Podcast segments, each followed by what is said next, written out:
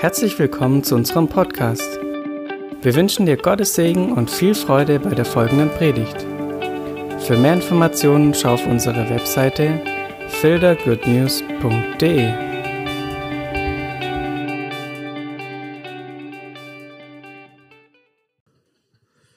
Wie verhindert man einen charismatischen Prediger, sich zu bewegen während der Predigt? Ja, man baut ihn ein.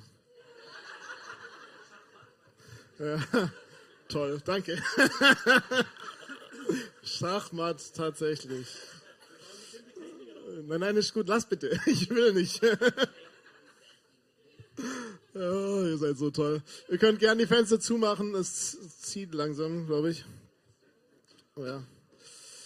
Sehr schön. Schön, dass ihr da seid. Ich freue mich sehr. Äh, wer war vor zwei Wochen da? Hand hoch kurz. Jawohl, dann wisst ihr, was jetzt kommt. Alle, die nicht da waren, ihr wisst hoffentlich trotzdem, was kommt. Wir machen als Gemeinde gerade die Offenbarung durch. Alles klar. Ich glaube, bei Offenbarung 17 irgendwann seid ihr dann auch am Start. Ich habe vergessen, den Titel zu ändern. Wir sind natürlich nicht mehr bei der Einführung, sondern bei Kapitel 2 heute. Yay! Kapitel 2. Es geht voran. Wir sind nicht mehr Kapitel 1. Ganz kurze Zusammenfassung, ums, also was heißt kurze Zusammenfassung? Was mir wichtig ist, Offenbarung ist ein Buch, das geschrieben ist und es ist am Ende des, des, der ganzen Bibel gesetzt mit einem ganz bestimmten Grund, mit einer ganz bestimmten Botschaft und ich freue mich darüber, dass wir die immer mehr entdecken dürfen zusammen. Und Offenbarung ist ein Buch, das ist schon sehr spannend und sehr schwer. So, und viele Christen lesen das und viele Theologien gibt es darüber und es gibt sehr viele Auslegungen darüber, es gibt sehr viel Quatsch darüber, es gibt sehr viel Gutes darüber, es gibt alles. Und jeder hat bestimmt schon mal irgendwie was gehört. Und jetzt kommt da noch der Simon und denkt, er weiß es besser und sagt euch nochmal was Neues. So nicht, aber ich versuche einen neuen Ansatz zu bringen.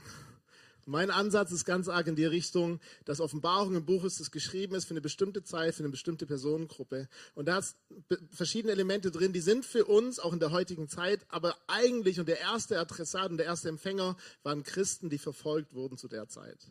Das Offenbarung ist ein Buch, das wurde in der Verfolgungszeit geschrieben vom Apostel Johannes. Und aufgrund dieser Verfolgungszeit hat er Dinge festgelegt und es zieht sich durchs ganze Buch durch, wo es um eine Hoheit Jesus geht. Um einen König Jesus, um jemand, der über allem steht, über jemand, der alles in seiner Hand hält. Ja? Und Kapitel 1 fängt damit an und erzählt von dieser Begegnung, die er hat von Jesus, wie Jesus ist, wer Jesus ist, wie er ihm offenbart wird, wie Jesus sich zeigt als der starke und mächtige Feuerflammen, Schwert. Wisst ihr noch? Als Hoheit. Und Kapitel 2 steigt jetzt genau da ein. Und wir lesen es gleich später, aber erst noch davor. Und dann machen wir das heute so, dass Kapitel 2 und Kapitel 3, mein Plan war erst, ich mache das zusammen. Dann habe ich angefangen, habe gemerkt, uff, machen wir es nicht zusammen. Und dann habe ich gedacht, okay, ich, ich mache, weil das Sendschreiben an die Gemeinden sind, sieben Stück, ich hole alles Positive von den Gemeinden, fasse zusammen und alles Negative von den Gemeinden, fasse zusammen. Dann habe ich angefangen, habe gemerkt, nee, lass mal das lieber. Das heißt, ich bete jetzt und dann fangen wir an, jede Gemeinde für, sich zu betrachten und dann tiefer zu gehen bei der einen oder anderen. Okay, dabei? Wenn nicht dabei, Pech, ihr seid drin. oh Mann. Heiliger Geist, wir danken dir so sehr, dass du hier bist und ich bitte dich, dass unser Herz aufgeht und dass wir jeder Schleier, der noch irgendwie da ist, dass der jetzt geht. Wir wollen sehen, was du vorhast. Wir wollen dein Wort erkennen, wir wollen tiefer gehen, wir wollen erfahren, was du hast. Und Herr Geist, schneid alles weg, was nicht von dir ist. Lass uns nicht aufhalten mit Dingen, die nicht von dir sind, sondern lass uns tiefer gehen in dein Herz. Wir wollen dein Herz mehr als alles andere. Wir wollen an deinem Herzen sein mehr als alles andere. So danken wir dir, dass du dein Herz immer mehr offenbarst für uns in der Offenbarung auch. Wir ehren dich, Gott. Amen. Also, ihr dürft gerne eure Bibeln aufschlagen. Kapitel 2, Abvers 1 bis 7. Genau. Die Technik darf gerne schon mal den nächsten Schritt machen. Da. Und es hat eigentlich immer so eine gleiche Aufteilung. Erst kommt eine Ansage, wer Jesus ist, also wer der Adressat ist. Also erst kommt, die fangen alle gleich an.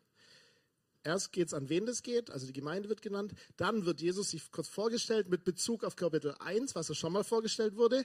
Dann kommt meistens ein Lob, dann ein Tadel und dann eine Verheißung. Und eigentlich alle Sendschreiben sind ungefähr Pi mal Daumen gleich so aufgebaut. Und jetzt schauen wir mal an, was die einzelnen Gemeinden für Vorteile hatten und was die einzelnen Gemeinden durchgemacht haben, welche Situationen die hatten. Und wir lesen es einmal. Will jemand von euch lesen? Da, komm her, kriegst ein Mikro. Ähm, so. Dem Engel der Gemeinde in Ephesus schreibe, dies sagt der, der die sieben Sterne in seiner Rechten hält, der inmitten der sieben goldenen Leuchter wandelt. Ich kenne deine Werke und deine Mühe und dein Ausharren und dass du Böse nicht ertragen kannst. Und du hast die geprüft, die sich Apostel nennen und es nicht sind, und hast sie als Lügner befunden. Und du hast Ausharren und hast vieles getragen um meines Namens willen und bist nicht müde geworden. Aber ich habe gegen dich, dass du deine erste Liebe verlassen hast. Denke nun daran, wovon du gefallen bist, und tue Buße und tue die ersten Werke. Wenn aber nicht, so komme ich zu dir und werde deinen Leuchter von seiner Stelle wegrücken, wenn du nicht Buße tust. Aber dies hast du, dass du die Werke der Nikolaiten hast, die auch ich hasse. Wer ein Ohr hat, höre, was der Geist den Gemeinden sagt. Wer überwindet, dem werde ich zu essen geben von dem Baum des Lebens, welcher in dem Paradies Gottes ist. Vielen Dank. Dürft ihr ihm gerne mal einen Applaus geben. Die erste Gemeinde ist eine ganz besondere Gemeinde, das ist die Gemeinde in Ephesus. Ephesus ist eine Gemeinde, wo Paulus auch einen Brief hingeschrieben hat, der Epheserbrief. Und Ephesus ist eigentlich eine Gemeinde, die gut funktioniert. Man sagt, Johannes hat sogar eine Zeit lang dort gelebt und hat dort gewirkt und hat es auch übersehen und war da aktiv vor Ort. Und deswegen es, hat es eine besondere Stellung, deswegen ist auch gleich die erste Gemeinde. Die hat eine besondere Stellung in seinem Herzen. Und wenn wir die Einleitung sehen und die sagt der, der die sieben Sterne in seiner Rechten hält, der inmitten der sieben goldenen Leuchter wandelt. Die sieben goldenen Leuchter hatten wir im Kapitel 1 schon, sind die sieben Gemeinden. Und die sieben Gemeinden, diese sieben Leuchter ist die Minora, die im Tempel steht und immer Licht an sein sollte. Da sollte nie das Feuer erlischen. Richtig? Das ist jüdische Kultur. Im Tempel gibt es ein Feuer, das nie erlischen soll. Die, die, die Menorah sollte nie ausgehen. Es hat sieben Leuchter drin. Und Jesus sagt, inmitten der sieben goldenen Leuchter, das sind die sieben Gemeinden, die sollen nie aufhören zu leuchten. Die sollen beständig in meiner Gegenwart sein, die sollen beständig im Tempel sein, in meiner Gegenwart, in der Anbetung, im Lobpreis. Und die sollen nie aufhören zu leuchten in diese Welt hinein. Die Licht geben sollen in der Finsternis. Also Jesus stellt sich hier so vor und sagt, ich bin der, der mitten der sieben goldenen Leuchter ist. Ich bin in ihrer Mitte. Ich bin Teil der sieben Gemeinden. Ich bin sogar der Mittelpunkt der sieben Gemeinden. Schön. Und ich weiß nicht, ob ihr schon mal eine Auslegung gehört habt. Es gibt äh, einige Ausleger, die sagen, diese sieben Gemeinden symbolisieren sieben Zeitfenster, was ich absolut nicht nachvollziehen kann. Weil die sieben Gemeinden sind sieben Gemeinden, die in der Zeit, in der Situation drin waren, wo sie waren. Also wenn ihr das im Hinterkopf habt, dann dürft ihr heute ganz einfach das mal kurz vergessen, euch einlassen, was hier jetzt kommt, damit wir sehen, was Ephesus ganz besonders hatte. Und das ist gleich der nächste Teil. Ich kenne deine Werke und deine Mühe und dein Ausharren und dass du Böses nicht ertragen kannst. Das sind vier Charaktereigenschaften, die Ephesus ganz besonders hat. Und interessant ist, dieser Brief wird vorgelesen in der Gemeinde. Also der Brief wurde gesandt, der, der das bekommen hat, ist vorgelesen in der Gemeinde und er liest jetzt vor, in der Zeit, wo alle verfolgt werden. Ich kenne deine Werke. Ich kenne deine Mühe und ich kenne dein Ausharren und dass du Böses nicht ertragen kannst. Das ist ganz schön krass. Also wenn jetzt hier ein Brief kommen würde von irgendeinem Propheten, von dem wir vertrauen, ein Apostel, und ich würde euch dann vorlesen und sagen, Jesus sagt zu uns, er kennt unsere Werke, dann wäre das so, oh, oh, oh. Echt? Jesus sieht, was wir tun, sieht Ephesus und sieht, was die getan haben, was sie tun an Werke. Und Werke ist es alles, was sie für Gott getan haben, alles, was sie die Gemeinde tun. Sie, der sieht die Werke, die sie tun für ihn. Er sieht es, auch wenn wir es manchmal nicht sehen, auch wenn die Gemeindeleitung es manchmal nicht sieht. Jesus sieht die Werke der Gemeinde. Auch wenn es die Welt manchmal nicht sieht, aber Jesus sieht es. Darüber hinaus sagt er, deine Mühe, also das, was du tust für ihn, das, was mühevoll ist, was anstrengend ist, das, was du investierst in ihn hinein, dein Ausharren. Und Ausharren ist ein Wort, das in der, Apostel, äh, in der Offenbarung oft kommt. Ausharren heißt aushalten. Ausharren heißt dranbleiben. Ausharren heißt nicht loslassen, auch in Widrigkeiten und in Problemzeiten. Ausharren heißt stehen bleiben, auch wenn Verfolgung ist. Wie gesagt, die Christen leben Verfolgung aktiv. Und dann kommt so ein Brief von Johannes. Und Jesus sagt, ich sehe euer Ausharren. Wow. Wie schön. Muss ganz schön ermutigend gewesen sein. Und dass du Böses nicht ertragen kannst.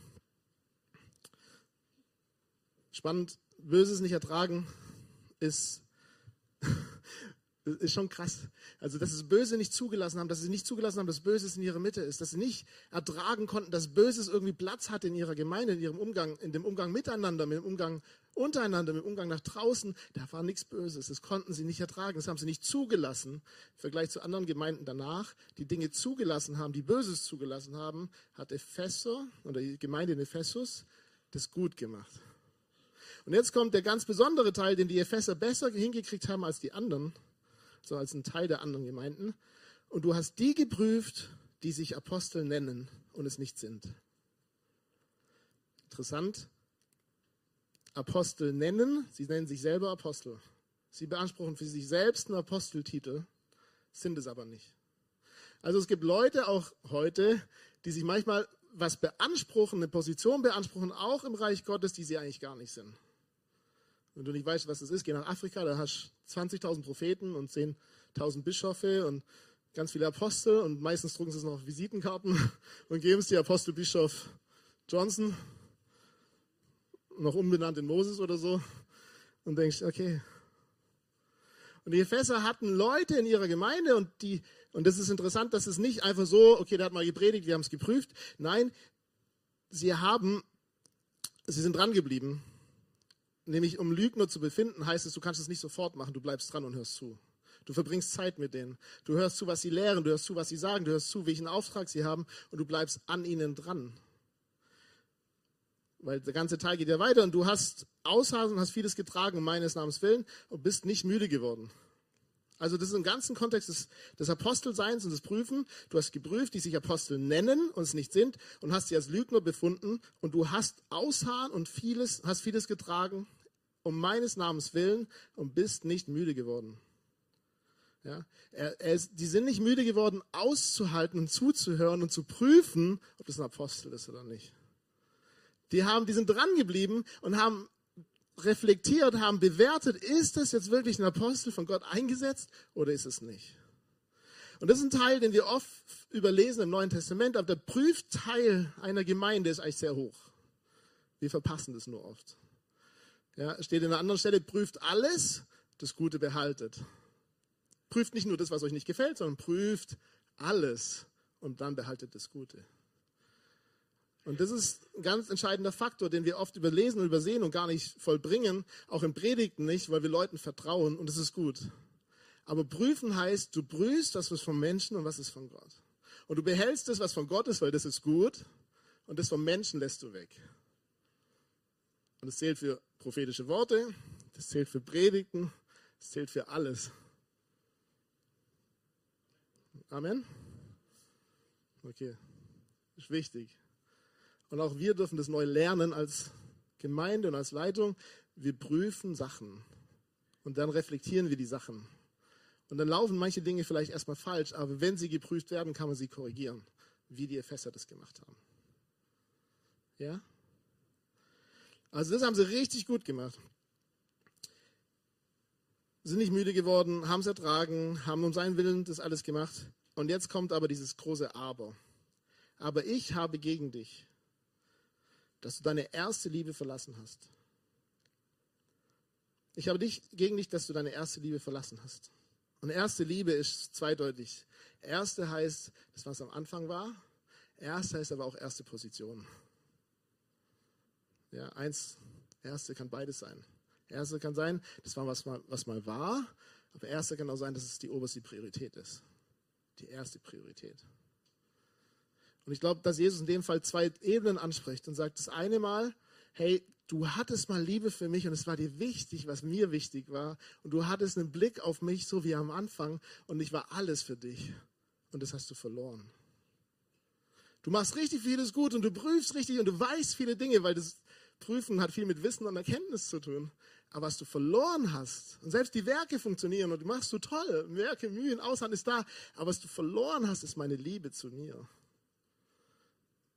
Also bedenke, denke nun daran, wovon du gefallen bist und tue Buße. Also Jesus in dem Punkt sagt, du hast was verloren, was wir mal hatten und ich will, dass du es wieder hast. Und ich will hier was in die richtige Reihenfolge stellen. Werke und all das ist toll, aber wenn du deine Liebe dabei nicht hast, dann lass es weg. Weil wie wir sehen, wird dein Leuchter dann weggestellt, wenn du nicht Buße tust. Die Liebe und die Hingabe und die erste Priorität zu Jesus hin, die muss stimmen. Die muss da sein. Der Rest kommt davon. Und wenn du versuchst, es zu ersetzen durch deine wundervolle Theologie und deine Erkenntnis, die du hast und, und all das Prüfen, das dann auch davor gelobt ist, aber keine Liebe hast, 1. Korinther 13, dann bist du nichts. Du bist eine tönende Zimbel, tönendes Erz, schallende Zimbel, tönendes Erz. Die Liebe ist was ganz Wichtiges, was wir immer wieder neu entdecken dürfen, neu kämpfen dürfen für, ganz neu Sehnsucht haben müssen danach. Weil die Liebe verhindert, dass wir wegrutschen vom falschen Fokus. Die Liebe führt uns immer wieder zurück zu ihm, zu seinem Herzen, zu seiner Hoheit. Okay. Weiter geht's. Seid ihr noch am Start? Gut. Denke nun daran, wovon du gefallen bist, nicht wohin du gefallen bist, sondern wovon, also was dir fehlt jetzt, nicht wo du jetzt bist, sondern was dir fehlt, was du mal hattest Du hattest mal, hast es nicht mehr. Also nicht, wo bist du hingefallen, jetzt bist du in einer komischen Situation, sondern du hattest mal was und das sollst du wieder entdecken. Auch spannend. Und tue Buße und tue die ersten Werke. Tue Buße. Und das ist so spannend. Offenbarung gibt uns immer wieder Räume und Jesus gibt uns immer wieder Zeiträume, wo wir Buße tun können, aber wo wir auch Buße tun sollen. Und jetzt dieses Wort Buße, manchmal haben wir dann sofort, wir sind Sünder und was weiß ich. Nein, Buße heißt den Weg korrigieren, der davor falsch war. Buße heißt wieder den Weg hinzulegen und die Priorität hinzusetzen, so wie es eigentlich gedacht war von Jesus. Erste Liebe. Erster Fokus. Oberste Priorität. Und ich habe es vielleicht nicht mehr gemacht, also tue ich wieder Buße, damit ich es wieder habe. Ja, das ist Buße tun. Auch in dem Kontext. Buße heißt nicht auf den Knien, ich bin so unwürdig und nicht heilig genug, mach mich wieder heilig. Das ist nicht Buße. Das ist ein falsches Verständnis von Buße, weil wir sind gerecht und heilig. Amen dazu. Wir sind gerecht und heilig, stehen gerecht vor Gott, weil er uns gerecht gemacht hat. Das Alte ist vergangen, Neues ist geworden. Wir müssen nicht nochmal neu werden, wir sind neu. Buße ist nicht, damit das Neue wieder wird, sondern Buße ist, dass mein Weg sich korrigiert und meine Prioritäten sich wieder hinsetzt auf das Richtige. Und das brauchen wir immer wieder auch als gesamte Gemeinde. Und wenn wir merken, wir gehen in eine falsche Richtung, haben eine falsche Priorität, haben nicht mehr sein Herz als erste Priorität, dann tun wir Buße, weil wir brauchen das. Ja? Und da brauchen wir uns alle, da brauchen wir Ermutigung, da braucht sich nur mich, der das hört, sondern alle, die das hören. Weil ich glaube, wenn wir dann falsch abbiegen, dann wird es so klar sein von Jesus in so vielen Bereichen, dass wir alle bereit sind, Buße zu tun.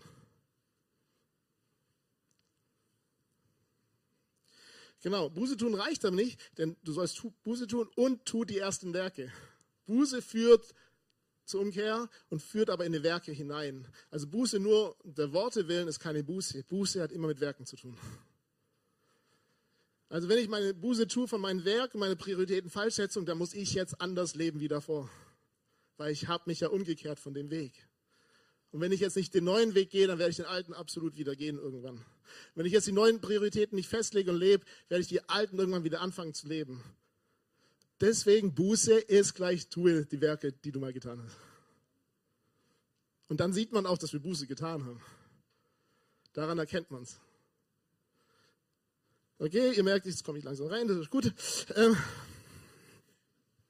wenn aber nicht, also wenn keine Buße passiert und wenn du nicht die ersten Werke tust, so komme ich zu dir und werde deinen Leuchter von seiner Stelle wegrücken, wenn du nicht Buße tust. Was für ein Wort. Was für ein Wort, das zieht sich durch alle Gemeinden. Jesus ist der, der auf seine Gemeinde aufpasst. Aber wenn Jesus keine Liebe findet, dann ist Liebe nicht mehr in uns und dann sind wir nicht mehr fokussiert auf Jesus und dann geht es nicht mehr um ihn, dann sind wir nicht mehr seine Gemeinde. Also nimmt er ihn und versetzt ihn und gibt ihn jemand anderen. Ah. Okay? Wir haben eine Verantwortung, wir haben eine Aufgabe, wir können nicht happy clappy und einfach unser Ding durchziehen. Nee, wir bleiben dran an seinem Herzen, an seiner Liebe, an seiner obersten Priorität. Und dann sind wir auf einem guten Weg. Weil dann sind wir bei Jesus und Jesus ist der Weg. Und wenn wir den verlassen irgendwann und Jesus es mehrmals sagt, kehrt um und es nicht tun, dann wird Gott Autorität, Stellung wegnehmen und einer anderen Gemeinde geben, die das tut. Das zählt für die Gemeinde damals, für jede Gemeinde, die danach kommt und die noch kommen wird. Das ändert sich nicht. Ja, gut. Sind wir uns einer Meinung? Schön, dass wir Buße tun. Übrigens ist es ja auch ein Leuchter als Gegenwart Gottes und das Licht, das leuchtet. Wenn man nicht mehr die erste Liebe hat, dann leuchtet man nicht mehr. Dann, es, dann macht man Leuchter auch weg.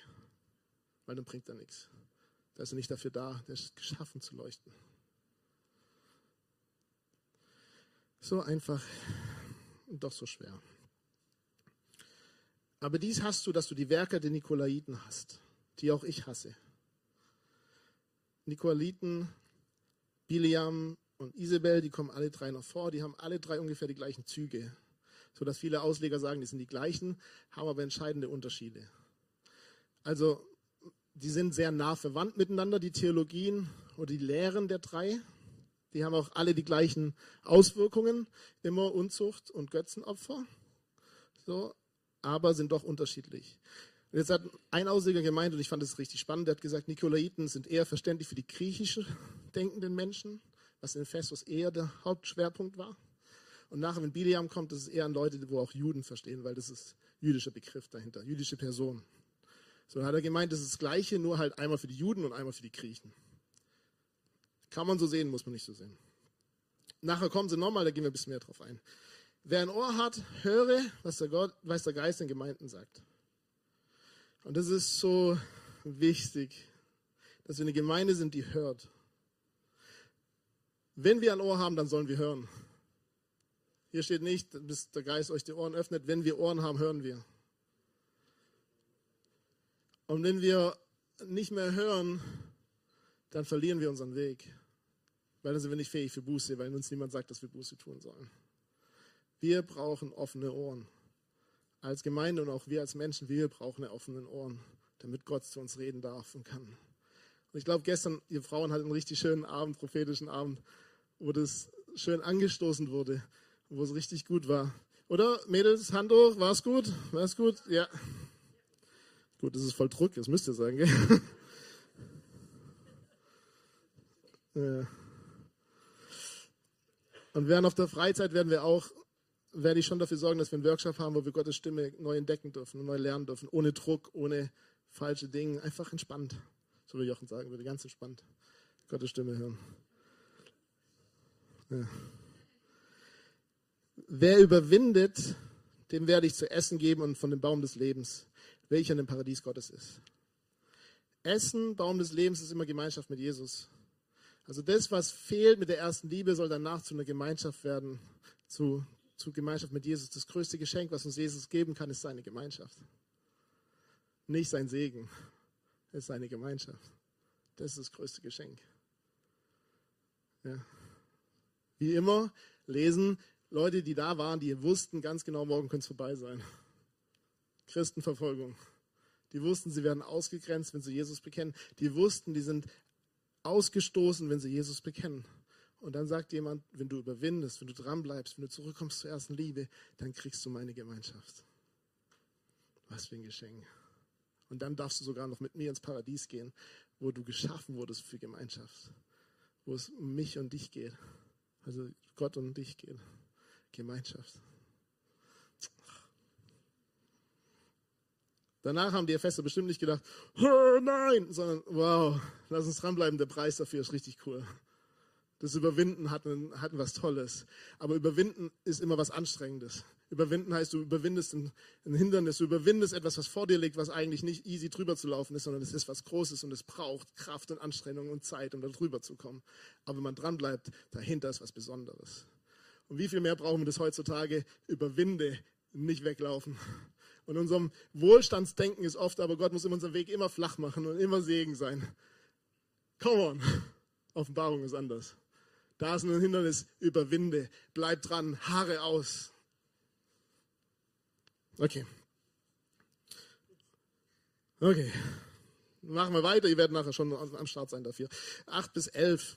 Und dem Engel der Gemeinde Smyrna schreibe, sagt der Erste und der Letzte, der tot war und wieder lebendig wurde. Hatten wir auch schon Offenbarung 1. Alpha und Omega, Erste und Letzte, so hat sich Jesus vorgestellt. Ich kenne deine Bedrängnis und deine Armut.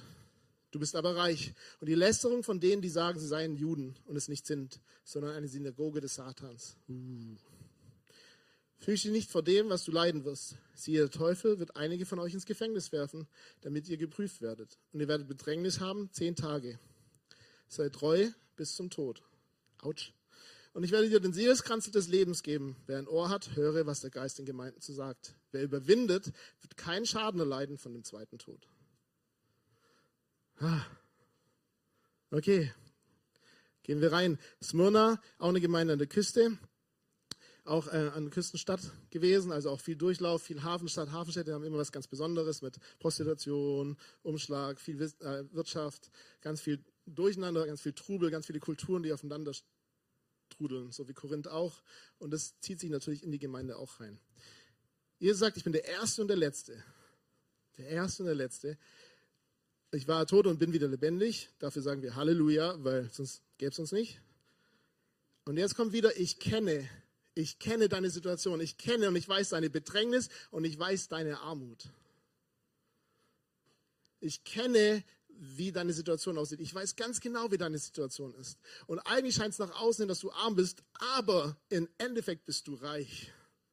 Weil, warum bist du reich? Weil du hast mich.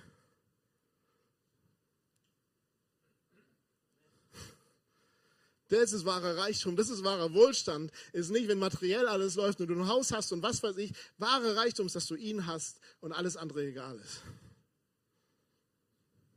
Okay, das ist ein bisschen schwer zu vergreifen, weil wir alles haben. Aber überleg mal Leute, die da sind, die nichts haben und nicht viel haben und Jesus sagt, du bist arm, aber eigentlich bist du reich. Was muss das für eine Botschaft für die sein? Was muss das für eine Ermutigung für die sein? Was muss das für ein, wow, stimmt eigentlich habe ich alles, ich brauche nicht mehr als dich, Jesus. Und die Lästerung von denen, die sagen, sie seien Juden. Und das ist ganz äh, entscheidend, diese, dieser Vers hier wird oft genommen, um zu sagen, guck mal, Johannes, Antisemitismus und so. Aber wenn man genau liest, steht hier drin, die sagen, sie seien Juden. Die sie selber von sich behaupten, sie sind Juden, aber sind es eigentlich nicht, weil wenn du Jude bist, lebst du anders. Das ist der grundlegende Gedanke dahinter. Ein Jude lebt anders als wie die sich verhalten haben. Also, die, wo von sich selber sagen, sie sind Juden, aber eigentlich nicht sind, weil sie hätten anders laufen sollen, die lästern über euch. Also nichts mal gegen Juden erstmal, sondern einfach nur mal die, wo so sein sollten, eigentlich Juden sein sollten, so sagen sie wären, sind es aber nicht, die lästern über euch. Und die sind eine Synagoge des Satans. Und jetzt, wenn man das so liest, denken wir immer voll, voll hart, Synagoge, das kannst du nicht sagen. Aber es kommt ein paar Mal vor. Es kommt in 1. Johannes 3 vor, es kommt in Johannes 8 vor, dass ähm, auch die Kinder des Teufels genannt werden. Und Synagoge des Satans kommt auch oft im jüdischen Kultur- und jüdischen Auslegungstext vor. Das sind eigentlich gemeint damit die, wo sich gegen Gott stellen. Oder die sich, ähm, wie heißt genau? Die sich nicht Gott anschließen oder dem Bund anschließen, den man gefunden hat. Also die nicht in die gleiche Richtung gehen wie du, die nicht ihren Gott nachgehen und deinem Gott nachgehen, sondern sagen, das ist ein falscher Weg, die wurden dann oft auch von den Juden als Synagoge des Satans genannt oder Kinder des Teufels genannt. Bedeutet in dem Fall, was Johannes hier anspricht, das sind nicht die Juden, die eine Synagoge des Satans sind, sondern Leute, die gegen Jesus aufstehen und die nicht den gleichen Weg gehen mit Gott. Und die bezeichnet er als Synagoge des Satans. Sie bezeichnet er als die, die nicht Juden sind die lästern über euch. Okay?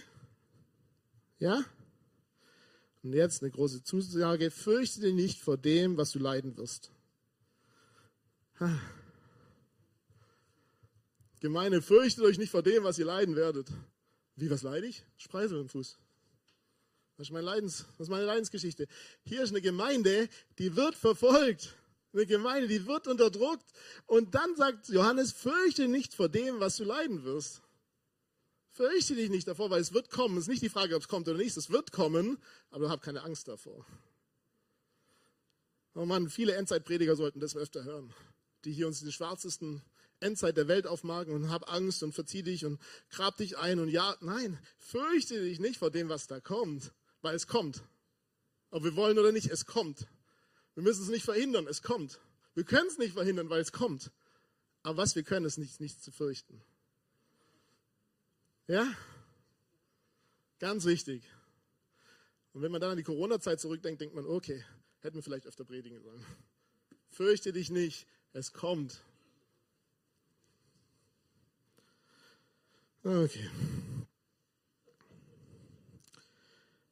Fürchte nicht vor dem, was du leiden wirst. Siehe, der Teufel wird einige von euch ins Gefängnis werfen, damit ihr geprüft werdet.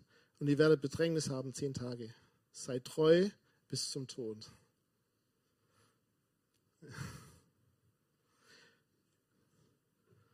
Der Teufel wird einige von euch ins Gefängnis werfen, damit ihr geprüft werdet. Das Gefängnis der Teufel macht es nur, um es kaputt zu machen, aber Gott macht es, um uns zu prüfen. Gott lässt es zu, damit wir geprüft werden. Und geprüft heißt, tiefer gehen zu dürfen ins Vertrauen zu ihm. Die Gefängniszeit ist nicht nur, oh, ich weiß nicht, vielleicht schaffe ich das dadurch. Wenn du das stehen bleibst im Gefängnis, an deinem Glauben festhältst, wenn du in der größten Krise an deinem Glauben festhältst, das ist das, das größte Fundament, das du danach hast in deinem Leben. Fundament baust du nicht in, in Friedenszeiten. Fundament baust du, wenn es schlecht läuft. Und dann richtig, und dann kommt es darauf an, ob es steht oder nicht steht. Ja? Und wenn dein Fundament nur auf Wohlstand und gut läuft und alles ist okay, besteht und der erste Konflikt kommt, du kommst ins Gefängnis und du hast die Möglichkeit zu wachsen dabei, oder hast die Möglichkeit daran zu zerbrechen, dann hoffe ich, dass unser Fundament steht in Christus und nicht in, in Struktur um uns herum, in Hauskirche, Leiter, Lobpreis, den wir brauchen vorne, sondern dass es steht in mir und Jesus, weil egal wo ich bin, ich habe ihn dabei. Und egal wo ich bin, ich habe eine Zeit mit ihm und die beste Zeit der Welt, weil er ist in mir drin. Und dann können sie machen, was sie wollen mit mir. Ich habe Jesus in mir drin und es tut weh und es ist kacke und es nervt, aber ich bin bereit, dran zu bleiben, weil Jesus ist der, der in mir ist und mehr brauche ich nicht. Okay. Das ist für uns so weit weg. Und ihr werdet Bedrängnis haben zehn Tage. Diese zehn Tage ist ein, ein, ein Vergleich zu Daniel. In Daniel 1 sagt der Daniel zum König, probier es doch mal aus, wir essen zehn Tage kein Fleisch, kein Götzenopferfleisch. Und dann schau mal, schau mal, wer besser dasteht, wir oder die anderen. Kennt ihr die Geschichte? Das ist ein Vergleich dazu. Also es soll eine Zeit des Vergleich, also eine Zeit des, der Versuchung, eine Zeit der Prüfung sein, eine Zeit der Ausrichtung sein, die zehn Tage. Also es geht nicht um speziell zehn Tage, sondern soll der Vergleich zu Daniel gezogen werden. Okay, ihr seid noch da? Ja? Dann gleich die Hälfte durch, das ist schon mal nicht schlecht. Seid treu bis zum Tod. Seid treu bis zum Tod. Das heißt, das war denen schon bewusst, es kann sein, dass wir sterben. Ja. Ich meine, wenn ich euch jetzt frage, sagt ihr, ja klar leide ich für Jesus, klar gehe ich für ihn sterben, aber wenn es soweit ist, wenn es an dem Punkt ist, es ist leicht darüber zu predigen, aber es zu leben, wenn es mal soweit ist, sind wir dann wirklich bereit? Sind wir bereit, ihn zu bekennen? In der schlimmsten Situation, wo jemand dasteht und sagt, ich bringe deine Kinder um, wenn du ihn bekennst, und bist du immer noch bereit, ihn zu bekennen? Ist Jesus wirklich dein Alles oder nicht? Und wenn ich dann auf mein Leben zurückgucke, denke ich, ja, ja, Jesus ist mein Alles, aber ich habe ihn nicht oft bekannt. Wenn ich es nicht geschafft habe, in Friedenszeiten ihn zu bekennen, wie soll ich es schaffen in Todeszeiten?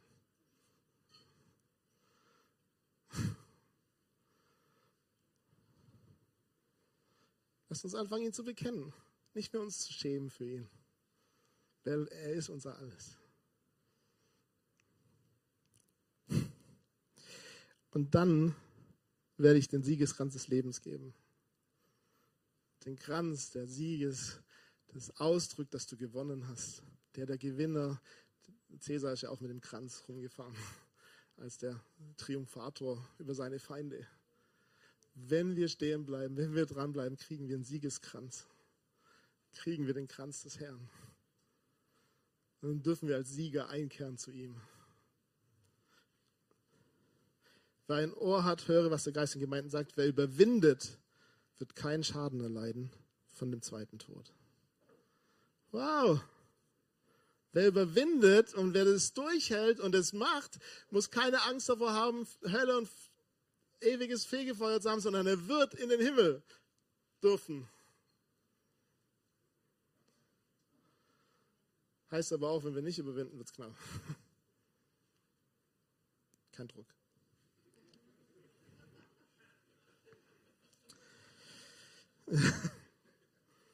Ein bisschen vielleicht. Aber ich glaube, das ist, die Offenbarung ist so aktuell, wir brauchen das, um uns ganz neu zu besinnen. Es ist kein happy clappy, schön, alles könnte mal funktionieren, sondern es ist alles oder gar nichts. Alles oder gar nichts. Und nicht erst, wenn es soweit ist, sondern jetzt ist alles oder gar nichts. Weil es kommt. Ob wir wollen oder nicht, es kommt. Und es nimmt zu und wir merken das ja schon. Ich dürfte ein paar Sachen hier gar nicht sagen offiziell, sonst würde ich gleich Verfolgung kriegen morgen in der Bildzeitung. Ihr wisst auch was. Deswegen sage ich es nicht. Es kommt. Sind wir bereit zu stehen oder nicht? Sind wir bereit, unseren Glauben zu bekennen oder nicht?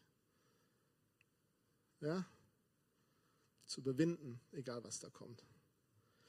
Und man sagt immer so schön, ja, glaube nicht bereit, aber wenn es dann soweit ist, denkt man, oh, ich will doch nicht Jesus. Richtig? Oft, leider.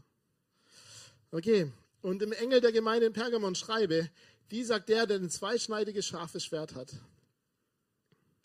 Ich weiß, wo du wohnst. Oh, das könnte auch eine Drohung sein von irgendjemandem. Ich weiß, wo du wohnst. Wenn ein anderer gesagt hat, hat er gesagt, ich kenne, hier kommt, ich weiß, wo du wohnst. Ich weiß, wo du wohnst, wo der Thron des Satans ist, und du hältst meinen Namen fest und hast den Glauben an mich nicht verleugnet. Auch den, in den Tagen des Antipas, meines treuen Zeugen, der bei euch war, wo der Satan wohnt, ermordet worden ist. Aber ich habe ein weniges gegen dich, dass du solche dort hast, welche die Lehre Bileams festhalten, der den Balak lehrte, einen Fallstrick vor die Söhne Israel zu legen, sodass sie Götzenopfer aßen und Unzucht trieben. So hast du auch solche, die in gleicher Weise die Lehre der Nikolaiten festhalten. Tu nun Buße, wenn aber nicht, so komme ich zu dir bald und werde Krieg mit ihnen führen, mit dem Schwert meines Mundes. Wer ein Ohr hat, höre, was der Geist den Gemeinden sagt. Wer überwindet, dem werde ich von dem verborgenen Manna geben. Ich werde ihm einen weißen Stein geben und auf den Stein geschrieben einen neuen Namen, den niemand kennt, als wer ihn empfängt. Okay. Die sagt, dass zweischneidige scharfe Schwert hat. Ich weiß, wo du wohnst, wo der Thron des Satans ist. Der Thron des Satans, Pergamon ist eine ganz besondere Stadt. Pergamon war der Sitz, wo der Prokonsul oder der Konsul, der Chef der ganzen Region Asien gewohnt hat. So, das heißt, die politische Macht hat dort gewohnt. Die politische Obrigkeit hat dort gewohnt in der Provinz. Gleichzeitig war Pergamon auch äh, bekannt für den Zeus-Altar, den sie haben. Der Altar des Zeus in Pergamon, ganz, ganz groß.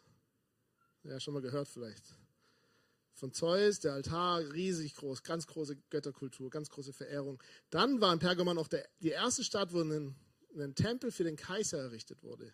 Das heißt, der Kaiserkult war auch ganz hoch. Und dann war das noch eine Stadt, wo ganz viele komische Lehren und ganz viele Heilungsrichtungen entstanden sind mit Quellheilungen und so ganz, das, was wir heute auch schon ab und zu haben, was manches gut hat, aber dann viel Philosophie mit drin verrutscht und viel Esoterik drin reinrutscht, war auch dort der Hauptsitz. Das heißt, hier geht es nicht nur um eine Sache, sondern hier geht es um eine geballte, geballte, extreme Situation, wo der Teufel verehrt wird in einer ganz krassen, intensiven Art und Weise. So, auf der einen Seite hast du die aktive Verfolgung der Politik und auf der anderen Seite hast du diese ganz große Großmachen des Götzen Zeus und Götzen Kaiser und die ganze, was dazugehört. Also dieser Opferkult und diese, diese Kult gegenüber denen war immer gleich zu bedeuten mit Gelagen und ganz viel Essen, ganz viel Ausschweifung, ganz viel das natürliche Ausleben, wo es nur geht, auch sexuell, ganz viel Unreinheit. Das war so eine richtige Hochburg. So, deswegen sagt Jesus an dieser Stelle, Du bist da, wo der Thron Satans ist, wo er regiert, wo er herrscht, wo er einen Platz hat, wo er es bekommt von den Menschen, die dort wohnen. Ja?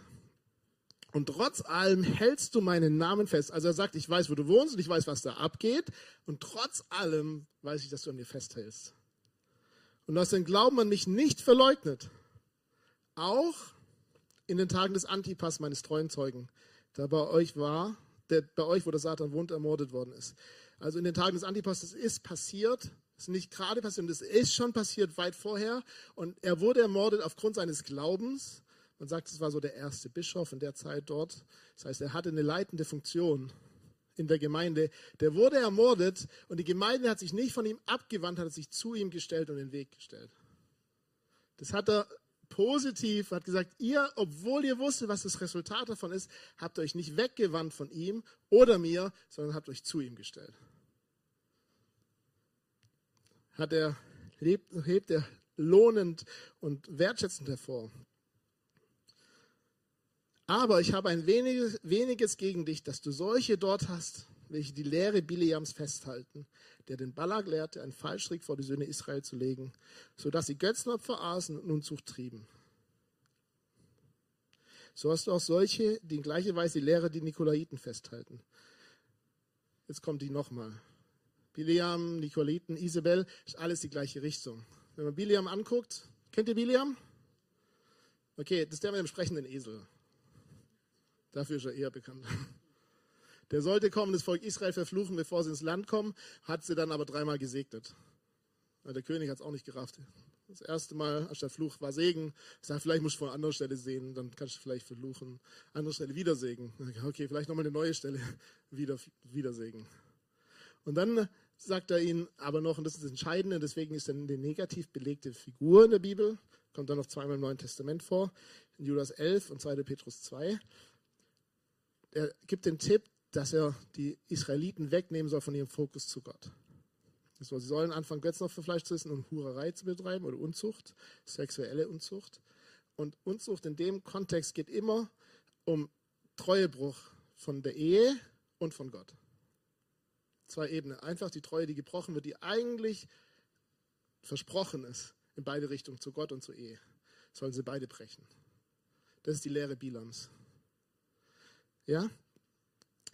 Und das ist die Lehre auch, die die Nikolaiten hatten. Und die haben das aber alles unter dem Deckmantel von Jesus und Legal, äh, okay und Rechtfertigung. Also die haben die Paulus-Lehre übertrieben. Die haben gesagt, wir sind gerecht und heilig, also können wir machen, was wir wollen.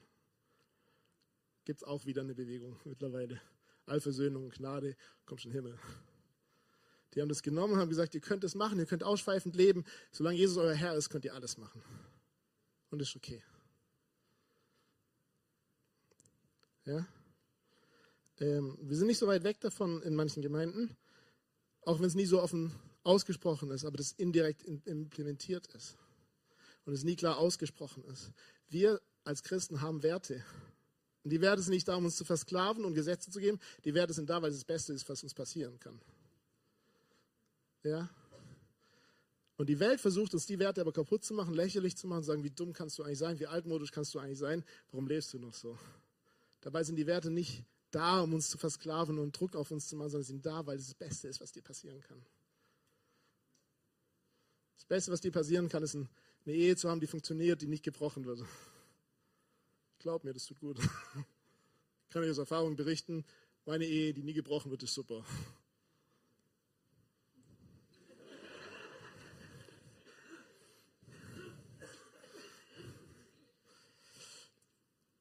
Und die haben es zugelassen, dass sie da bleiben, die die Lehre festhalten. Also hier steht nicht nur die, die gewähren, sondern die haben festgehalten an der Lehre Bilams. Die haben sie nicht konfrontiert in einer gewissen Art und Weise. Sie haben nicht gesagt, das ist falsch und ihr solltet umdrehen von der Lehre, sondern die haben gesagt, es ist okay, ihr dürft bleiben und dürft auch einen gewissen Rahmen haben, wo ihr das machen könnt und ausleben könnt. Da war keine Klarheit da. Auch das, wir lesen das so schön, aber für die heißt es ja eine richtige soziale Spannung. Die sind in der Gemeinde, die wissen ganz genau, wenn ich dem nicht nachgehe, ich werde ausgestoßen von allem. Ich verliere sogar vielleicht mein Handwerk und mein Einkunft und mein Einkommen, wenn ich da nicht mitmache. Die Lehre war etwas, wo man sagen kann, ich kann ein bisschen Jesus machen im Gottesdienst und ich kann auch ein bisschen, das ist okay, weil Jesus hat mich gereicht und heilig gemacht, deswegen kann ich Zeit mit denen verbringen und Anteil haben an all dem Schuld und Opfer und Gemahl, also äh, wie heißt Orgien, Gelagen und so und kann Anteil haben an dem Ganzen. Und da sagt Paulus, äh, Johannes, das geht nicht. Und ihr habt es zugelassen, dass das irgendwie festgehalten hat. Und die Gemeinde danach, wo wir gleich angucken, das ist noch extremer. Und hier sagt Jesus, passt doch auf, passt auf, das ist ein Fallstrick. Das ist ein Fallstrick. Wenn ihr reinfallt, kommt ihr nie wieder raus. Das ist ein Fallstrick. Und ihr lasst selber zu, dass ihr euch diesen Fallstrick anlegt. Tu nun Buße. Ist das Resultat davon. Das ist falsch und Johannes ist hier ganz deutlich, das ist falsch, das ist ein falscher Weg. Das heißt, ganz Jesus oder nicht Jesus. Ganz Jesus oder nicht Jesus. Nicht, und Jesus war auch ganz klar an dem Punkt, du kannst nicht zwei Herren dienen, nicht mir und dem Mammon. Richtig? Du kannst nicht zwei Herren dienen. Und hier ist Johannes genauso. Du kannst nicht zwei Sachen machen. Bleib ganz Jesus oder gar nicht Jesus. Tu nun Buße Ah, wenn aber nicht, und das ist halt, wenn nicht, so komme ich zu dir bald und werde Krieg mit ihnen führen mit dem Schwert meines Mundes. Mit dem Schwert meines Mundes ist Gerichtssprechen über. Ich konfrontiere und Gerichtssprechen über. Ich korrigieren durch sein Wort. Und Jesus, auch wie hier wird, er passt drauf auf, er passt auf seine Gemeinde auf. Wer ein Ohr hat, höre, was der Geist den Gemeinden sagt. Und jetzt wieder das Schöne, wer überwindet, dem werde ich von dem verborgenen Manna geben. Und ich werde ihm einen weißen Stein geben, auf dem Stein geschrieben, einen neuen Namen, den niemand kennt, als wer ihn empfängt. Verborgenes Manna, auch hier wieder Gemeinschaft mit Jesus. Jesus sagt, ich bin der, das Wort, ich bin das Brot, wer mich aufnimmt, nimmt mich auf. Also wer mich isst, der hat Anteil an mir. Und verborgen, als das Wort, das vom Himmel gegeben ist, das Essen, das Brot, das vom Himmel gegeben ist, das in ihm offenbar ist, die Gemeinschaft, die wir mit ihm haben dürfen und können und sollen. Abendmahl. Richtig schön.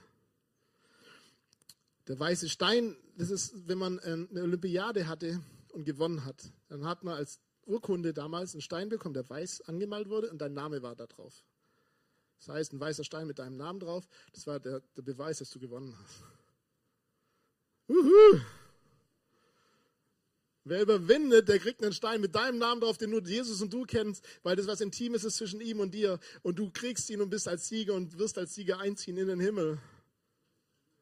Und das kann dir niemand wegnehmen, weil es ist dein Stein. Ja, das ist klar. Ich äh, schlage euch zu arg, glaube ich. Wir gehen aber auch schon die Zielgerade. Und dem Engel der Gemeinde in Tira schreibe, dies sagt der Sohn Gottes, der Augen hat wie eine Feuerflamme und Füße gleich glänzendem Erz. Ich kenne deine Werke und deine Liebe und deinen Glauben und deinen Dienst und dein Ausharren und weiß, dass du die letzten Werke mehr sind als die ersten. Aber ich habe gegen dich, dass du das Weib Isabel gewähren lässt die sich eine Prophetin nennt und meine Knechten lehrt und verführt, Unzucht zu treiben und Götzenopfer zu essen. Und ich gebe ihr Zeit, damit sie, ich gab ihr Zeit, damit sie Buße tut, und sie will nicht Buße tun von ihrer Unzucht. Siehe, ich werfe sie aus Bett, und die, welche Ehebruch mit ihr treiben, in großer Bedrängnis, wenn sie nicht Buße tun von ihren Werken. Und ihre Kinder werde ich mit dem Tod töten. Und alle Gemeinden werden erkennen, dass ich es bin, der Nieren und Herzen erforscht. Ich werde euch einem jeden nach euren Werken geben. Euch aber sage ich den übrigen, den in Thyatira, allen, die diese Lehre nicht haben, welche die Tiefen des Satans, wie sie es nennen, nicht erkannt haben, ich werfe keine andere Last auf euch. Doch was ihr habt, haltet fest, bis ich komme. Und wer überwindet und meine Werke bis ans Ende bewahrt, dem werde ich Macht über die Nation geben. Er wird sie hüten mit eisernem Stab, wie Töpfergefäße zerschmettert werden wie auch ich von meinem Vater empfangen habe, und ich werde ihm den Morgenstern geben. Wer ein Ohr hat, höre, was der Geist in Gemeinden sagt. Uh, das war lang. Auch hier fängt er wieder an mit, ich kenne deine Werke. Aber zusätzlich kennt er nicht nur wie beim Epheser, wo er die Werke kennt und die Mühen und das Aussahen. Ich kenne deine Werke und deine Liebe. Und deinen Glauben und deinen Dienst. Das einzige Mal, wo in Offenbarung das Wort vorkommt, Dienst, Diakonus, also Dienst an den Armen, Dienst außer Gemeinde an den sozial Schwächeren.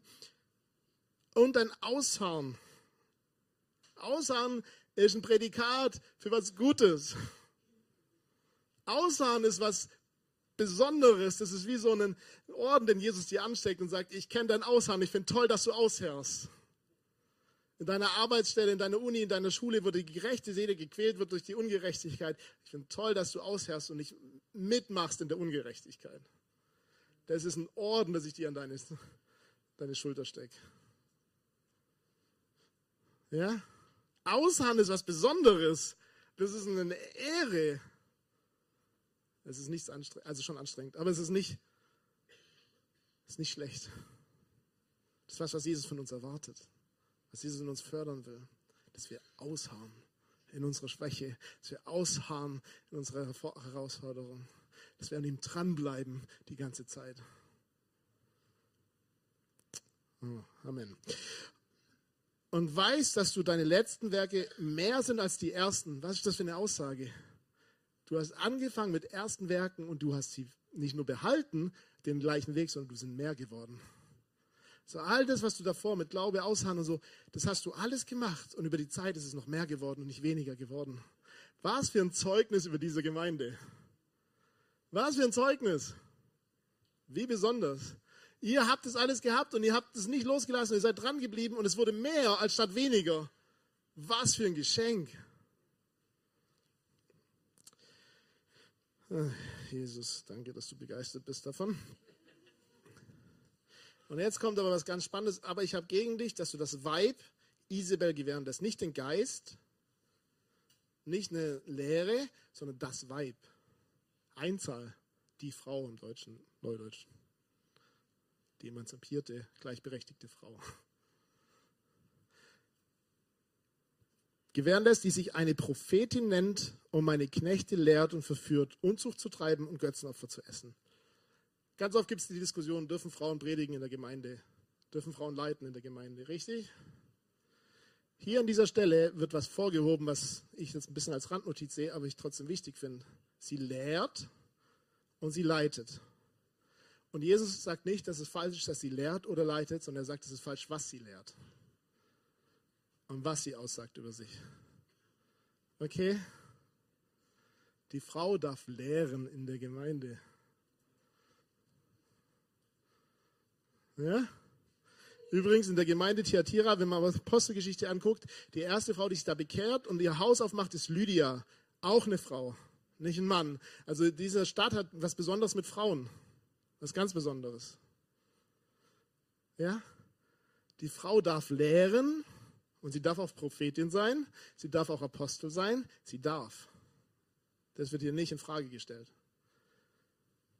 Was hier in Frage gestellt ist und was hier angekreidet wird, ist, dass das Weib Isabel gewähren, gewahren, also sie hat Gewähr bekommen von der Gemeinde und sie hat gelehrt.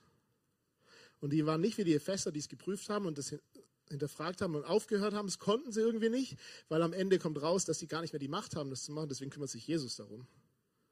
Ja, hier steht nicht drin als Gemeinde, ihr müsst die rauskriegen wie einen anderen, sondern ihr konntet nicht. Ihr habt es zugelassen, dass es so weit ist, dass ihr nicht mehr könnt. Ihr habt zugelassen, dass es so weit ist, dass ihr nicht mehr könnt. Und Isabel, man, viele sagen ja, sie hieß Isabel, nee, sie hieß anders. Es war aber eine Frau eine Leiterin, die sich selber Prophetin nennt. Nicht die anderen nennen sie Prophetin, sie nennt sie selber Prophetin. Und Jesus hat ihr eine Zeit der Buße gegeben, die sie nicht angenommen hat. Wörtlich schauen. Sie hatte die Chance der Umkehr, die sie nicht gemacht hat, die sie verpasst hat, die sie nicht genommen hat. Und dann kommt diese ganz aggressive, spannende Stelle mit diesem, ich werfe sie aufs Bett. Habt ihr zugehört? Lest ihr? Ich werfe sie aufs Bett. Aufs Bett werfen hat viele Bedeutungen sein, aber in dem Fall heißt es aufs Krankenbett. Auf den Fall heißt es Richtung Tod, Richtung krank, Richtung er kommt nicht mehr hoch. Und alle, die Ehebruch mit ihr begingen, das heißt alle, die die gleiche Lehre hatten wie sie oder ihr angehangen sind, die haben jetzt noch die Chance zur Buße. Entweder ihr kehrt um oder ihr erfahrt das gleiche Schicksal. Ja? Jesus ist voller, voller Gnade und gibt uns Möglichkeiten der Umkehr. Und Isabel, was, was Isabel, Nikoliten, Bilam alles gemeinsam hat, ist dieses, diese Lehre des, der, der Unzucht. Sie bringen Unzucht rein, sie bringen Abfall rein, die bringen den Blick weg von Gott hin zu anderen Dingen. Auch dafür stand Isabel in der Bibel, im Alten Testament. Sie hat es geschafft, die Propheten auf die Seite zu schieben. Die hat es geschafft, Götzenkultur einzuführen. Auch äh, die, die Göttin der Natur war ganz groß bei ihr. Das heißt, ganz, ganz viel Sex, ganz viel, ganz viel Unreinheit, ganz viele Orgien im Alten Testament. Genauso wie hier. Ganz viel Unreinheit. Das, das erste Wort, was kommt, ist Unzucht. Und das zweite Wort ist Götzenopfer. Und das Götzenopferfleisch geht es nicht um das Fleisch. Es geht um das, was es dahinter steht. Es geht darum, dass man Gemeinschaft hat mit den anderen dort und das verherrlicht, was es besteht. Und es ging ja nicht nur wie wir, wenn wir feiern, ein bisschen Bier, ein bisschen Alkohol, ein bisschen Fleisch, sondern da ist es ausgeartet. Besäufnisse, miteinander rum. Wisst schon. Kam kein vernünftiges Wort jetzt gerade. Das war eine ganz Kultur. Und Isabel war eine, die wahrscheinlich gesagt hat, es ist okay, dass ihr da dabei seid. Weil wenn ihr da dabei seid, wenn ihr nicht dabei seid, weil das eine Stadt mit viel Handwerk war, mit viel Stoff und viel unterwegs war, mit viel Finanzen, wenn ihr da nicht dabei wart, wurdet ihr ausgeschlossen aus dieser Handwerksverband und Gilde und dann standet ihr da ziemlich allein da. Und kein Geld. Und die Isabel hat es aufgeweicht und hat gesagt, ihr könnt, ihr könnt dahin weil sonst verliert ihr euren Lebensunterhalt. Sonst verliert, verliert ihr das, weil Gott ist gnädig genug, dass ihr das machen könnt. Und Johannes mit ihr sagt, nein, Buße, es ist nicht okay. Es ist nicht okay. Entweder Jesus ist dein Alles oder Jesus ist nicht dein Alles. Und er hat es ihr davor schon mal gesagt, hat bestimmt schon mal Kontakt mit ihr gehabt. Sie hat nicht Buße getan und jetzt ist vorbei. Und jetzt sagt Jesus selbst, ich komme und ich kläre das jetzt. Nicht irgendein Apostel, nicht irgendein Prophet, ich komme und kläre das. Und die Kinder der Isabel sind die Kinder, die genau das Gleiche vertreten wie sie. Kinder sind das, was, was eine Kopie deiner selbst. Die reden wie du, das ist manchmal erschreckend, wenn deine Kinder auf einmal reden wie du. Lukas anfängt zu sagen, jetzt hör mir richtig zu. Ich sag's nur noch einmal.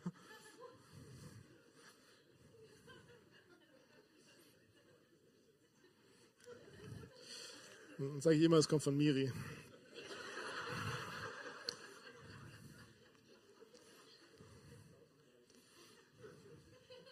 Ja, ja. Ja, ja. Euer Stolz wird automatisch gebrochen noch da drüben. Die Kinder, die hatten die gleiche Chance wie Isabel zur gleichen Zeit Buße zu tun und haben es nicht getan, haben sich entschieden, trotzdem dran zu bleiben. Sonst wären es keine Kinder mehr.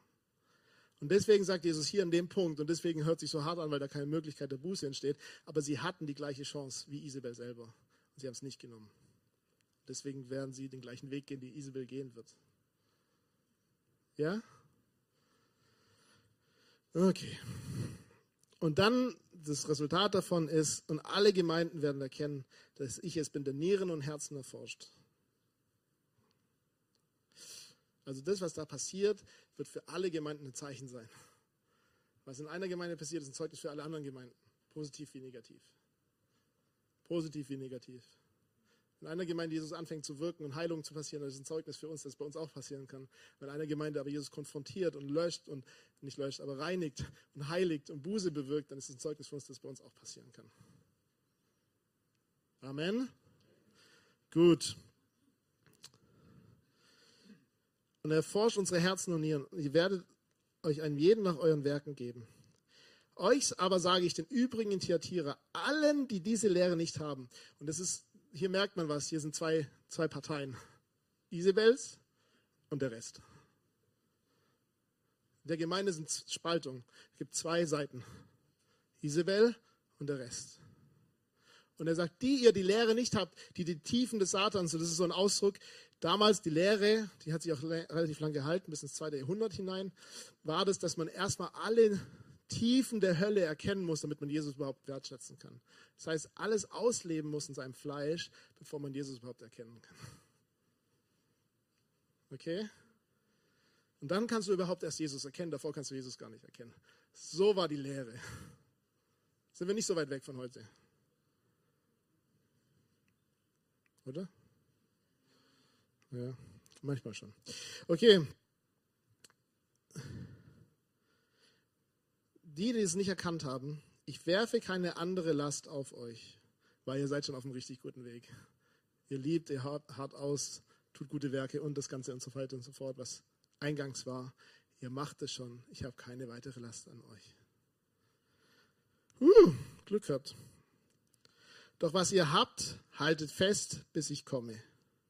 Und wer überwindet und meine Werke bis ans Ende bewahrt, dem werde ich Macht über die Nationen geben und er wird sie hüten mit eisernem Stab, wie Töpfergefäße zerschmettert werden, sie, wie auch ich von meinem Vater empfangen habe. Und ich werde ihm den Morgenstern geben, wer ein Ohr hat, höre, was der Geist den Gemeinden sagt. Morgenstern in Offenbarung 21 geht Johannes nochmal drauf ein oder 22 und sagt, Jesus ist der Morgenstern. Das heißt, wenn er sagt, ich gebe euch den Morgenstern, ist es, ich gebe mich selbst euch. Wer überwindet, dann seid ihr mit mir und ihr seid untrennbar mit mir. Wenn wir die ersten vier Gemeinden anschaut jetzt, dann möchte ich festhalten, ganz Jesus oder nicht. Jesus ist dein Alles oder nicht. Jesus ist dein Alles, egal ob du verfolgt wirst, egal ob du am Thron des Satans bist, egal ob du Leute um dich herum hast, die dich ausgrenzen, die dich finanziell ausgrenzen, die dich vielleicht rausmoppen aus der Klasse. Ganz Jesus oder nicht. Wenn wir Jesus nicht bekennen, in der Zeit werden wir es nie. Also sind wir entweder ganz Jesus oder nicht. Und wenn wir für uns entscheiden, Jesus mein alles für mich, dann gar keinen Druck, du musst jetzt nicht anfangen, auf einer, einer Kiste zu stehen und predigen. Und wenn du entscheidest für dich, Jesus ist alles für mich, dann geh den Weg mit Jesus und sag, es tut mir leid, wo es nicht alles war. Und ich tue Buße, ich korrigiere meinen Weg, wo du nicht alles warst. Und ich gehe den Weg mit dir und ich danke dir, Jesus, dass du alles für mich bist jetzt. Und immer wenn es nicht funktioniert, dann tue ich Buße und tue die Werke anders und ich will die Werke behalten. Ich will zu meiner ersten Liebe, zur ersten Priorität zurück. Du bist mir wichtiger als meine Finanzen, du bist mir wichtiger als meine Gesundheit, du bist mir wichtiger als, als alles um mich herum. Du bist mir die einzige Sicherheit, die ich brauche. Und egal, ob alles kaputt geht in meinem Umfeld, egal, ob, ob ich müde bin oder traurig bin, du bist alles für mich, weil mehr als dich brauche ich nicht. Und dann, wenn wir diese Einstellung haben, wenn wir dieses Herzschlag haben, wenn wir das verstehen, dass es kostet einen Preis und wir wissen, da gibt es ein Hindernis, das wir überwinden, aber wenn wir überwinden, dann werden wir den Siegeskranz empfangen, dann werden wir ins Paradies gehen, dann haben wir Gemeinschaft mit ihm und das ist schön. Und es ist das größte Geschenk, das wir haben können. Das Schönste, was wir haben können, ist Gemeinschaft mit ihm. Okay. Also will ich euch ermutigen, nehmt euch Zeit mit Jesus diese Woche und sagt ihm, dass er alles für euch ist. Und sagt ihm, vielleicht tut Buße an den einen oder anderen Stelle. Nicht, weil ihr dann gerechter oder heiliger seid, nein, weil ihr Zeit wird, die Prioritäten wieder richtig zu setzen. Weil es Zeit wird, wieder den Weg richtig zu setzen, die Werke wieder zu tun, die wir tun sollen. Zu lieben. Ja? Okay. Und dann erreichen wir diese Welt, weil Jesus durch uns durch in die Welt reingeht. Okay, Gott, danke, dass, dass du da bist und danke, dass auch wenn lange Predigten da sind, dass du trotzdem am Start bist und uns liebst und mit uns gehst. Und wir wollen dir sagen, auch als Gemeinde, du bist alles für uns. Und wir wollen stehen, egal was für Herausforderungen kommen, egal was für Bedrängnisse kommen, wir wollen aushauen, wir wollen die Werke behalten, wir wollen bleiben in der Liebe, bleiben in der Freude, bleiben in deiner Gnade und Kraft. Bei jeder Bedrängnis, bei jedem drumherum. Und wir danken dir, Jesus, dass wir nicht aufstehen mit Härte, sondern aufstehen mit Liebe und dass wir mit Liebe begegnen den Menschen, aber dass wir mit Klarheit begegnen den Menschen. Und so danke ich dir, dass du uns fähig machst dazu, eine richtig schöne Balance zu finden. Amen. Also ich, es ist immer sehr lange Predigen, es tut mir schon leid, es ist halt einfach krasse Kapitel. Alles gut, ja.